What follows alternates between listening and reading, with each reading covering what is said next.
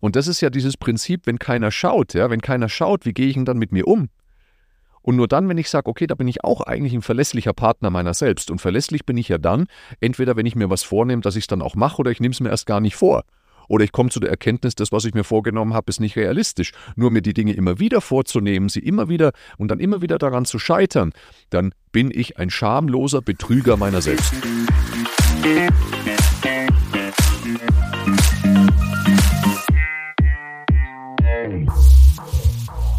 Herzlich willkommen zum Athlet des Lebens Podcast, dein Podcast rund um die Themen funktionale Bewegung, umsetzbare Ernährungsstrategien, nachhaltige Regenerationsmaßnahmen und das ganz große Thema der eigenen Persönlichkeitsentwicklung und Potenzialentfaltung. Ich bin der Thomas und heute und für alle Zeiten an meiner Seite der der Corby. Hallo Thomas. Hallo Corby.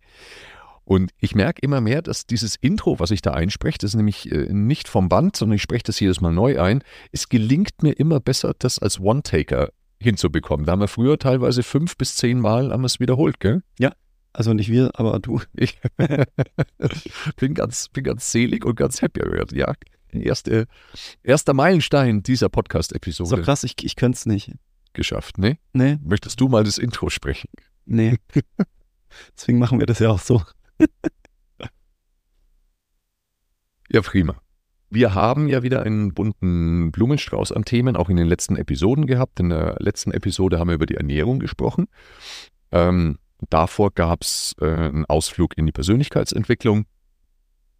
Und, äh, und äh, Bewegungslernen hatten wir in den letzten Episoden. Das war also wirklich ein ganz bunter Blumenstrauß aus dem Athlet des Lebens äh, Kompass. Heute wollen wir diesen Athlet des Lebenskompass nutzen und ihn erweitern. Denn ja vielleicht einige, aber wahrscheinlich nicht alle unserer Zuhörer und Zuhörerinnen, Zuhörer und Zuhörerinnen, ganz bewusst habe ich übrigens nicht gesagt ZuhörerInnen, sondern ich habe gesagt Zuhörer und Zuhörerinnen. Ähm, und wahrscheinlich wissen das nicht alle, aber wir sind ja auch sehr, sehr vertieft äh, involviert in dem Thema Führungskräftetraining, Führungskräfteausbildung, also in diesem ganzen Thema Leadership. Natürlich zum einen, weil wir selbst Führungskräfte sind, aber zum anderen, weil wir auch Coaches und Trainer für Führungskräfteentwicklung sind bei Großunternehmen, also bei Konzernen und auch bei Startups und Mittelständlern. Und wie das Ganze zusammenpasst, die gelingende Selbstführung und dann daraus resultierend das gelingende Leadership-Verhalten, darüber wollen wir heute sprechen. Wo ist der Connex? Wie passt das zusammen? Und warum ist das eine, das ist meine Hypothese, die ich ganz vehement immer vertrete, warum ist das eine, nämlich die Selbstführung, eine unabdingbare Basis für modernes, zeitgemäßes Leadership? Das ist das Thema heute. Schön, freue ich mich. das ist großartig. Ein Mann der vielen Worte, der Corby. Und ähm, lass uns erstmal reinstarten. Wir haben uns im Vorgespräch so ein bisschen drüber unterhalten, wie wir diese Journey des Podcasts heute ähm, aufbauen wollen. Und wir haben gesagt, lass uns an, einen, äh, an einem Programm von uns, was wir haben, was wir sehr erfolgreich äh, mittlerweile mehrfach umgesetzt haben, bei Firmen, lass uns an einem Programm entlanghangeln, wie wir gerade, wenn Menschen neu in Führung sind, wie wir Führung verstehen und wie wir sie über 365 Tage hinweg auch ausbilden. Es ist meistens, wie gesagt, ein Zwölfmonatsprogramm. Ähm, ein Punkt, unglaublich geflügeltes Wort, das könnte schon fast ein Buzzword sein. Ich glaube, im Corporate-Bereich ist es auch ein Buzzword. Und zwar das Thema oder dieses Wort authentische Führung. Es wird an allen Ecken und Enden, überall da, wo es einen sogenannten Cultural Change gibt, also überall, denn wie wir alle wissen, ist bis zum Jahr 2030 ist mindestens ein Drittel der Arbeitnehmerschaft aus der Gen Z, aus der Generation Z. Corbys Blick war äh, vielsagend, äh, ohne dass wir da eine Wertung reinbringen wollen. Das ist uns ganz wichtig mit meinem Plakaten. Es war, ich, ich habe was reininterpretiert. So, so, so nach dem, ich habe, was ich reininterpretiert habe, war so der Blick, so Gott erbarme dich. Ich habe tatsächlich, Aber- ich hab Nein, so tatsächlich es. gedacht, Das- der, der, Win der Winter kommt, der Winter kommt. Der Winter. Nein, so ist es. Bitte, bitte, bitte, liebe Zuhörerinnen und Zuhörer, bitte, äh, Wann genderst denn du so? es ist kein Gendern. Nicht? Gendern wäre, liebe ZuhörerInnen. Okay. Aber da haben wir uns ja aktiv dagegen entschieden. Ich dachte, dass wir weiter beim generischen Maskulinum sind, aber generischen Maskulin. Nein, ich, ja, ja. Also von dem her, um Gottes Willen, bitte, es ist nicht, es ist nicht eingefärbt. Ähm, also bitte kein, kein, kein Shitstorm oder derartiges, nein, gar nicht. Ähm, aber es ist Fakt, dass bis zum Jahr 2030, ähm, so geht man davon aus, rund ein Drittel ähm, der Arbeitnehmerschaft aus der Generation Z eben stammt. Und ähm, es ist ein ganz großer Ruck im Bereich des Leaderships und ein ganz großer Bedarf, wie ich finde auch zu Recht, hin zu moderneren Führungsansätzen, als das häufig immer noch stattfindet in vielen Firmen, muss ich ganz ehrlich sagen. Ähm, und da ist eben dieses Thema authentische Führung, ist ein ganz großes Buzzword, auch in, unter HR-Lern, unter Personalern, ähm, was es Ihrer Meinung nach braucht. Und ich möchte, dass wir erstmal über diesen Begriff sprechen, Corby. Was bedeutet das eigentlich, authentische Führung? Was ist eigentlich ähm, dieser furchtbare Zungenbrecher Authentizität? Ich komme aus Franken, aus Nürnberg, da ist es leichter auszusprechen, die Authentizität. Es geht ein bisschen leichter. was ist das authentisch? Was ist Authentizität? Was, was heißt denn das eigentlich? Was heißt dieses Buzzword authentische Führung? Was ist das? also für, für, wir hatten ja vorhin kurz drüber gesprochen und ähm, ich hatte ja meine Erklärung gesagt. Also für mich ist eben Authentizität ähm, die ähm, das gesprochene Wort und das erlebbare Verhalten, dass das eben übereinstimmt. Mhm. Also sprich, dass ich das, worüber ich rede, dass ich das auch tue. Und nicht, dass ich, ähm, wie es immer so hört, äh, oder was aus der Bibel, ähm, Wasser predigen, aber Wein trinken.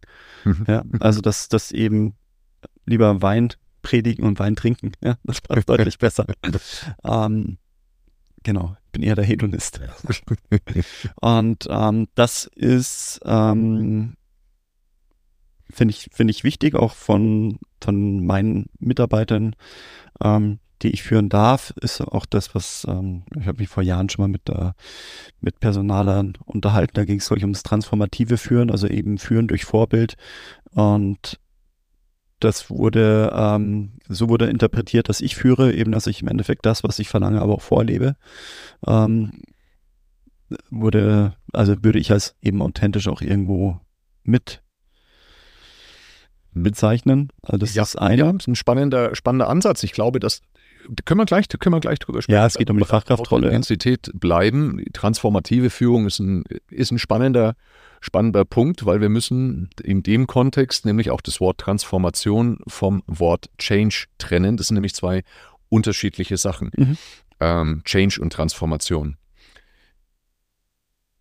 Da kommen wir nochmal drauf. Vielleicht kannst du mich dran erinnern, wenn ich, nicht, wenn ich mich selber nicht dran erinnere. Äh, lass uns bei Authentizität bleiben. Und zwar, ich finde das ganz großartig. Wie hast du es gerade nochmal beschrieben? Ähm, das gesprochene Wort und das erlebbare Verhalten. dass das kongruent miteinander ist. Ne? Super, genau, genau das ist es. Genau das ist Authentizität.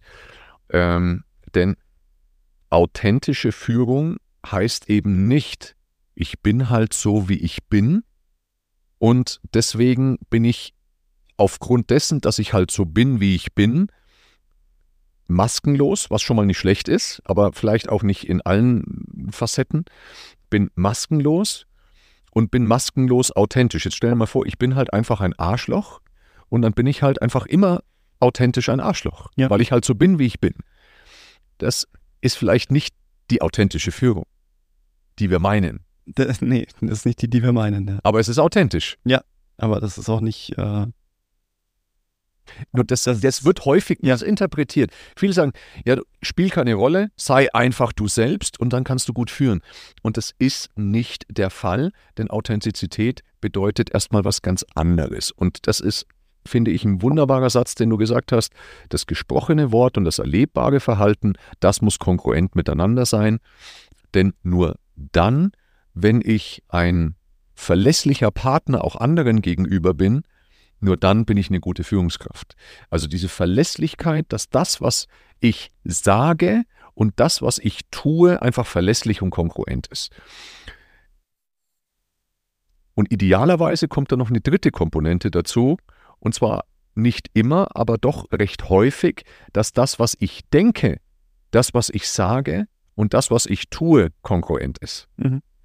Natürlich gibt es politische Dinge, auch gerade wenn ich in Führung aufsteige und wenn ich irgendwann mal eine Führungskraft von Führungskräften bin, dann gelten diese Regeln zum Teil, zum Großteil noch und zum kleinen Teil selektiv.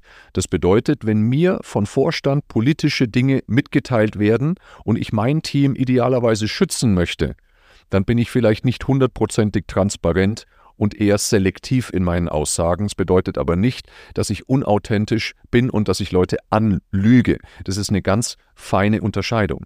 Diese selektive Transparenz, die brauche ich ab einem gewissen Grad. Denn also ich überbordere Menschen auch durch überbordende Transparenz. Das ist genauso wie mit Kindern. Wenn ich, äh, ich glaube, das ist ja ein ganz großer Punkt, erzähle ich meinem sechsjährigen Kind, wie erzähle ich, wie berichte ich meinem sechsjährigen Kind von ähm, dem Krieg in Israel, von dem Krieg in der Ukraine, von Antisemitismus auf deutschen Spra äh, Straßen, ähm, von einer globalen Veränderung. Was erzähle ich da und was erzähle ich nicht? Mhm. Ja. Deswegen lüge ich ja nicht an und bin ich unauthentisch. Und genauso ist es mit Führung auch. Gut. Ja? Also Authentizität, diese Durchlässigkeit von dem, vor allem, was ich sage und das, was ich und dem, was ich tue, das ist unglaublich wichtig. Ähm, und da sind wir schon bei einem ganz weiteren wichtigen Punkt und ich glaube, dass der fast wichtiger ist. Es ist das Thema werteorientierte Führung. Und zwar eine Authentizität muss so sein, dass mein gesprochenes Wort und das gelebte Verhalten konkurrent ist und das geht nur, wenn ich selbst gewissen Werten entspreche und werteorientiert meinen Tag lebe, werteorientiert auch führe, meinen persönlichen Werten entsprechend. Und das ist ein wichtiger und eine wichtige Unterscheidung. Es ist essentiell, dass ich auch meine eigenen Kernwerte überprüfe, für was stehe ich und nicht ausschließlich mich damit begnüge, den Werten des Unternehmens zu entsprechen und wenn es dann noch weiterführend, ähm, wenn es zu sehen ist, dementsprechend davon abgeleitet sogenannte Führungsleitprinzipien, also Leadership Principles, die ja häufig abgeleitet werden aus Mission, Vision und den Kernwerten des Unternehmens, werden häufig Leadership Principles abgeleitet. Ja? Führungsprinzipien.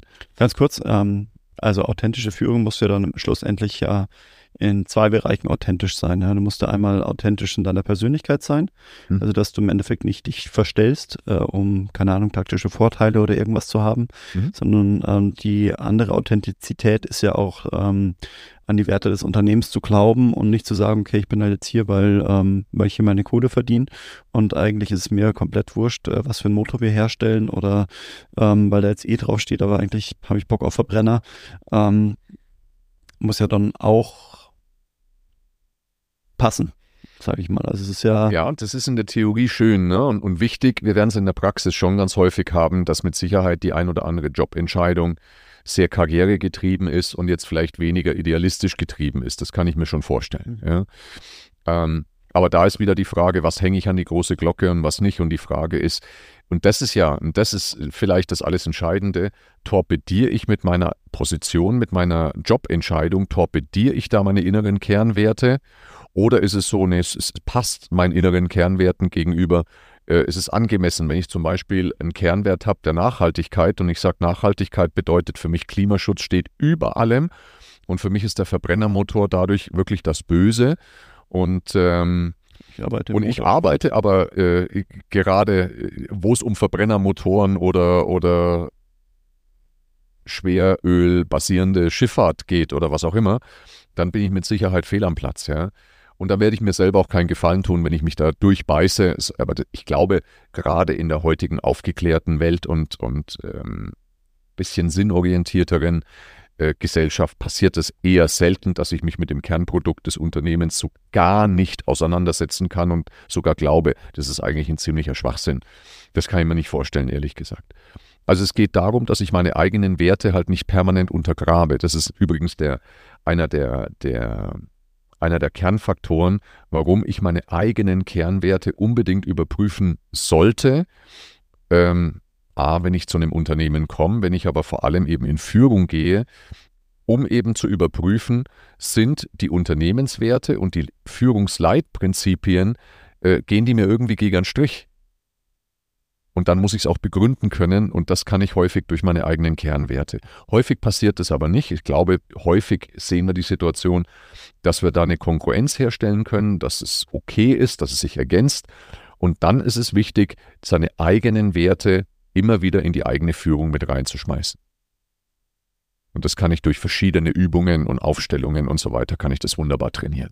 Ist jede Führungskraft äh, vom Reifegrad her so weit, dass äh, die Führungskraft die eigenen Kernwerte kennt? Also sind die Programme in den, in den Firmen, in die du betreut hast, bisher so ähm, so weit, dass du sagst, du hast im Endeffekt schon eine, ich nenne es mal fertige Persönlichkeit, eine gefestigte Persönlichkeit? Ähm, mhm. Oder ist es tendenziell so, dass sich, dass, dass der ein oder andere im Zweifel in der Führungskraft ähm, reinrutscht? Also, keine Ahnung, einfach durch langjährige Zugehörigkeit zur, ähm, ja. ich, ich sage einfach Konzern oder zum, zum Unternehmen und ähm, durch das fachliche Know-how im Endeffekt in die Führung reinrutscht. Das kenne ich jetzt bei mir aus dem, aus dem Freundeskreis im Endeffekt. Und ähm, die Skills der Führung dann schlussendlich nicht zum einen nicht da sind und das, was die Mitarbeiter dann vielleicht dazu gebracht hat, in die Führung reinzurutschen, weil er sich einfach ähm,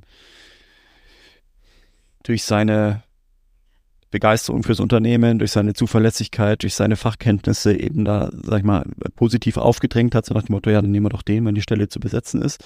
Ähm, ohne, keine Ahnung, sich mit sich selbst dementsprechend auseinandergesetzt zu haben und zu wissen, was hat mich dann angetrieben, so zuverlässig zu sein, so pünktlich zu sein, so ähm, akribisch, ähm, so vorausschauend ähm, zu sein, sondern mhm. so nach dem Motto, ja, so bin ich halt, ja, so macht mich aus, aber ich weiß gar nicht warum. Ja. Du findest unseren Content für dich spannend und von Mehrwert, dann folge uns auch auf den sozialen Medien bei Instagram unter R1 Sports Club. Ja, du hast die Antwort am Ende schon gegeben. Ne? Ich meine, die meisten Führungskräfte werden zu Führungskräften, weil sie Sache gut können und nicht, weil sie Mensch gut können. Mhm. Die meisten Menschen kommen in Führung, weil sie einfach die richtig guten Experten sind, weil sie sich in ihrer Rolle hervorgetan haben und oder weil sie halt eine relativ lange Unternehmenszugehörigkeit haben, dann werden sie Führungskraft und haben häufig, so erlebe ich das, in verschiedenen Firmen keine kohärente, einheitliche ähm, Leadership-Ausbildung gehabt, sondern es gibt äh, viele Ausbildungen, die stehen unter dem Deckmantel Leadership, haben aber von Inhalt deutlich mehr Managementanteil. Und es bedeutet, es ist nichts Falsches. Du brauchst Management-Tools, das ist ganz wichtig. Nur Management-Tools dreht sich immer nur um das Was, also um die Sache. Mhm. Und Leadership dreht sich um den Menschen, also auch um das Wie. Kein Zweifel, man braucht Management-Tools. Es ist super, super wichtig. Nur gerade in der heutigen Zeit, wo Führung sich so dermaßen verändert, braucht es andere Skills und braucht es eine größere Reife der eigenen Persönlichkeit. Bedeutet aber nicht, dass wir das vorfinden. Wir, wir befinden uns da auch gerade mitten in einem Zeitenwandel und in einer Transformation. Es ist für viele Menschen, auch in unseren Führungskräftetrainings, ist es durchaus erstmal kurios und überraschend, dass wir uns so viel mit der eigenen Persönlichkeit beschäftigen. Nur natürlich, wenn ich mich selbst nicht kenne, wie soll ich dann jemals andere Menschen besser kennenlernen und sie dazu bringen, dass sie mir folgen. Wenn ich mir vielleicht selber gar nicht richtig folgen kann und wenn ich mich selbst gar nicht richtig führen kann, weil ich einfach unzuverlässig mir selber gegenüber bin.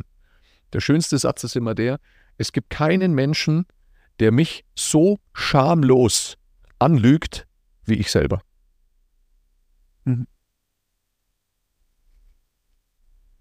bei mir geht gerade ganz, ganz, also verschiedene Sachen im, im Kopf rum, wo ich dann, ähm, wo ich eben denke, also Persönlichkeitsentwicklung, also die wird ja manchmal auch falsch verstanden mit der, mit der Selbstverwirklichung. Also sprich, wenn ich sage, also ähm, ich erkenne mich und erkenne meine Werte und weiß, wer ich bin und dann ähm, kommt ja dann sehr schnell auch der Switch zu, okay, jetzt muss ich mich selbst verwirklichen und äh, drehe mich eigentlich nur noch um mich selbst und nicht, okay, wie integriere ich äh, meine eigene Person und mich in, in das ja. Unternehmen. Aber das ist, ist jetzt auch ja, da haben wir, haben wir in vielen Podcast-Episoden schon drüber gesprochen, ja. über, über Stephen R. Covey und ähm, dem Dreiklang aus der Dependenz, Independenz ja. und der Interdependenz. Und ich brauche schon, ein, ich brauche schon ein, eine gewisse Grundhaltung, dass ich ein gesellschaftlich-soziales Wesen bin und dass ich auch der Gesellschaft wieder was zurückgeben darf. Wenn ich mir aber selbst der Nächste bin und sage, Freiheit ist zum Beispiel ein Riesenkernwert und die Gesellschaft und andere, es interessiert mich nicht, dann bleibe ich halt das independente Schneeflöckchen, was ja häufig der Gen Z äh, unterstellt wird, was aber nicht immer richtig ist. Mhm. Aber es ist auch nicht komplett falsch und das muss man auch ganz klar hier auf den Tisch bringen. Es ist nicht komplett falsch. Ja. Und das ist eine ganz große Gefahr, wenn ich mein ganzes Leben gehört, äh, zu hören bekommen habe, du bist was ganz Besonderes und kümmere dich nur um dich und nur um deine Energie. Ähm, weil dann kann es irgendwann sein, dass ich alles andere wirklich ausblende und ich unglaublich narzisstisch und egozentrisch handle. Und das ist eine Gefahr, unter anderem eine der Gefahren, die dieser gesellschaftliche Wandel mit sich bringt. Nochmal, es, es ist ja immer nur eine hypothetische Theorie der Generationen. Es gibt solche und solche in jeder Generation. Ähm, aber es ist vielleicht ein Tick mehr zu sehen, was da gerade passiert. Und wir haben natürlich da in Verbindung die Konstellation, dass wir halt diesen unglaublichen Arbeitnehmermangel haben. Es ist ja kein Fachkräftemangel, es ist ja ein Arbeitskräftemangel. Ja. ja. Und vielleicht der, der, Dreiklang, das ist aber meine persönliche Einfärbung, dass wir eben eine Situation haben, äh, in der sich teilweise Bürgergeld mehr lohnt wie ein Job. Und das ist ein Dreiklang, der ist brandgefährlich. Und das sage ich jetzt nicht als Coach, das sage ich als Unternehmer. Eine Generation, die sehr, sehr nach Sinnstiftung lechzt, die sehr teilweise auf Independenz ähm, beruht. In Verbindung, es sind wenige. Und es ist also keine Babyboomer-Generation, es ist wenig und es gibt, und wir sind ein Sozialstaat, der überbordend ist. Das ist meine persönliche Kolorierung. Jetzt werden wir wahrscheinlich wieder ein paar Hörer verlieren. Und andere gewinnen, nein. andere gewinnen. Ähm, aber es ist, es ist, wie es ist. Ähm, also Fakt ist, du musst anders führen. Das ist ja die Quintessenz. Du musst anders führen, weil wie wurde denn über lange Jahrzehnte, wie wurde denn geführt? Jetzt kommen wir dann gleich zu diesem transformativen ähm, Führungsstil, ähm, Führen durch Vorbild. Wie wurde denn lange Jahre geführt? Ein absolut vorherrschender Führungsstil, kann man auch in Literatur nachlesen, ein absolut vorherrschender Führungsstil war der autoritäre oder der patriarchische Führungsstil. Hm. Das sind zwei unterschiedliche Führungsstile. Der autoritäre Führungsstil ist, ich bin Gott und ich bin auch manchmal ziemlich alleine, aber ich treffe auch meine Entscheidungen häufig alleine oder ich habe um mich herum einen Kreis von Menschen geschart, die aber eher abnicken und mir den roten Teppich ausrollen. Ja? Also ich berate mich nicht, das sind keine Berater auf Augenhöhe, sondern es ist ein Kreis von Vertrauten, die aber mir nie widersprechen. Und alle anderen Meinungen akzeptiere ich sowieso nicht und ich ziehe das alleine durch. Solche Führungskräfte haben in der Regel ganz viel das Spiel mit der Angst gut beherrscht viel mit Druck gearbeitet, viel mit Angst gearbeitet. Ähm, aber sie haben die Menschen nicht für sich gewonnen. Hat aber lange Zeit gut funktioniert. Ja. Autoritärer Führungsstil funktioniert großartig. Ja. Aber hat lange, hat lange Zeit großartig funktioniert. Man muss auch sagen, was sind denn die Vorteile des autoritären Führungsstils? Ist viel schneller weil ich muss die Leute gar nicht für mich gewinnen. Ich muss, ne, es ist kein Prozess, sondern ich entscheide und dann macht man das so. Ist schnell. Und deswegen sagt man auch, gerade in der Krise ist Demokratie unglaublich langsam. Gerade in der Krise, und das hat man bei vielen Unternehmen gesehen, die dann auch während der Corona-Pandemie und jetzt während der Wirtschaftskrise plötzlich wieder in sehr, sehr autoritäre Führungsstile zurückfallen und einfach Entscheidungen schnell treffen. Haben wir auch einige Kundschaft äh, im B2B-Bereich, die einen unglaublichen Führungswechsel oder, oder Stilwechsel vollzogen hat. Ja? Der nächste Führungsstil, der patriarchische Führungsstil, ist auch, ähm, ich treffe die Entscheidung sehr top-down, sehr top-down. Ich habe aber einen kleinen Beraterkreis um mich herum, mit denen stimme ich mich ab. Das sind keine Ja-Sager, sondern die sind auf Augenhöhe, es sind aber einige wenige und dann treffe ich top-down die Entscheidung. Mhm. Der Patriarch ist oft so ein väterlicher oder mütterlicher Typ. Das heißt, die Leute mögen den. Da ist aber viel Führung und eben dementsprechend viel Folgen hängt sehr stark an der Persönlichkeit. Man spricht häufig beim patriarchischen Führungsstil auch vom charismatischen Führungsstil. Das sind häufig Menschen, das sind Menschenfänger und die können Menschen einfangen und charismatisch für sich gewinnen. Da steht man dann aber häufig nicht so sehr für die Sache ein, sondern man folgt der Person. Das ist der Patriarch. Also da denke ich zum Beispiel immer an äh, den seniorigen Trigema-Chef, den Herrn Krupp. Weiß nicht, ob du den schon mal irgendwo ähm, gehört hast. ja, ich habe gestern gedacht, dass der zurückgetreten ist. Also, kein, das weiß ich nicht, aber es ist. Ich habe tatsächlich eine, eine, Schlagzeile gelesen, wo ich gedacht habe, dass. Ähm er hat den Staffelstab weiter übergeben, ich weiß es nicht. Hm. Aber Fakt ist, Wolfgang, glaube ich, heißt damit, aber jedenfalls Herr Krupp, unglaublich charismatischer Typ, dem folgst du einfach. Ja? Das ist ein fleißiger Typ, das ist ein charismatischer Typ, der hat Werte und aber ein Patriarch. Ja? So. Das sind die, die Führungsstile, die sind relativ schnell. Jetzt gehen wir zu diesem transformatorischen äh, Führungsstil, dass Leute idealerweise, also dieses Leading by Example, ähm, ist etwas, was zum Teil funktionieren kann, zum Teil aber eben nicht funktionieren kann. Leading by Example ist, glaube ich, entscheidend, wenn es darum geht, ähm, führe ich werteorientiert, also zu sagen, hey, ich bin das Role Model dafür, weil ich lebe meine Werte und ich habe, ich bin verlässlich und mein gesprochenes Wort und meine erlebten Taten, ähm, die sind kohärent. Und das ist das Leading by Example. Dann bin ich aber wieder bei der Authentizität und bei der werteorientierten Führung. Bei Leading by Example, ich bin der, der um 5 Uhr in der Früh schon die ersten E-Mails schreibt und abends um 23 Uhr auch noch E-Mails äh, beantwortet. So kann man nicht führen. So kann man heutzutage nicht führen. Und das ist ganz wichtig, selbst wenn eine Führungskraft halt einfach vom Lebensstil das gerne so machen mag, ist es essentiell, dass man, wenn man am Samstagabend um 23 Uhr eine E-Mail verschickt, dass man die zeitversetzt terminiert, sodass die Montag zur Betriebszeit beim Mitarbeiter ankommt, weil selbst wenn du dem Mitarbeiter sagst, du, ich mach dir nichts draus, ich schreibe ab und zu mal Samstagabend noch E-Mails, aber ich erwarte es nicht von dir, dann macht es trotzdem was mit dem Mitarbeiter. Mhm. Weil das suggeriert dir trotzdem, du bist eine faule Sau und ich bin der, der arbeitet und du nicht. Das heißt, das ist ein völlig falscher Ansatz zu sagen, du, also bitte kümmere dich nicht, ich, ich, ich arbeite auch außerhalb der regulären Zeiten, ich erwarte es nicht von dir, habe ich schon oft gehört von Führungskräften, die es genauso machen und denken, damit ist es getan. Nein, du musst deine E-Mails terminieren, dass das zu den Betriebszeiten der Mitarbeiter dann auch ankommt. Ist ja bei, bei Outlook und diversen Programmen ist ja kein, kein Thema. Außer du kommunizierst innerhalb deiner Führungsmannschaft, die ticken vielleicht alle ähnlich, muss man sich aber davor absprechen. Ja, hatten wir auch im Podcast mit der Frau ja ganz stark. Schon eine Zeit lang her. Ja, genau. Ja. Eben nicht zu sagen, ja, nee, nehmt euch eure Zeit und dann das selber eben für sich nicht. Ähm, genau, das ist nicht Leading by Example. Ne? Das, das ist wieder was, da sage ich nein, Leading by Example falsch. Also auch wenn eine Führungskraft glaubt, okay, jetzt muss ich zu 100 Prozent die Fachkraftrolle ausfüllen und dann führe ich noch, das ist dann mein 110. und 120. Prozent, dann ist das mit Sicherheit ein falscher Ansatz. Mhm. Ja?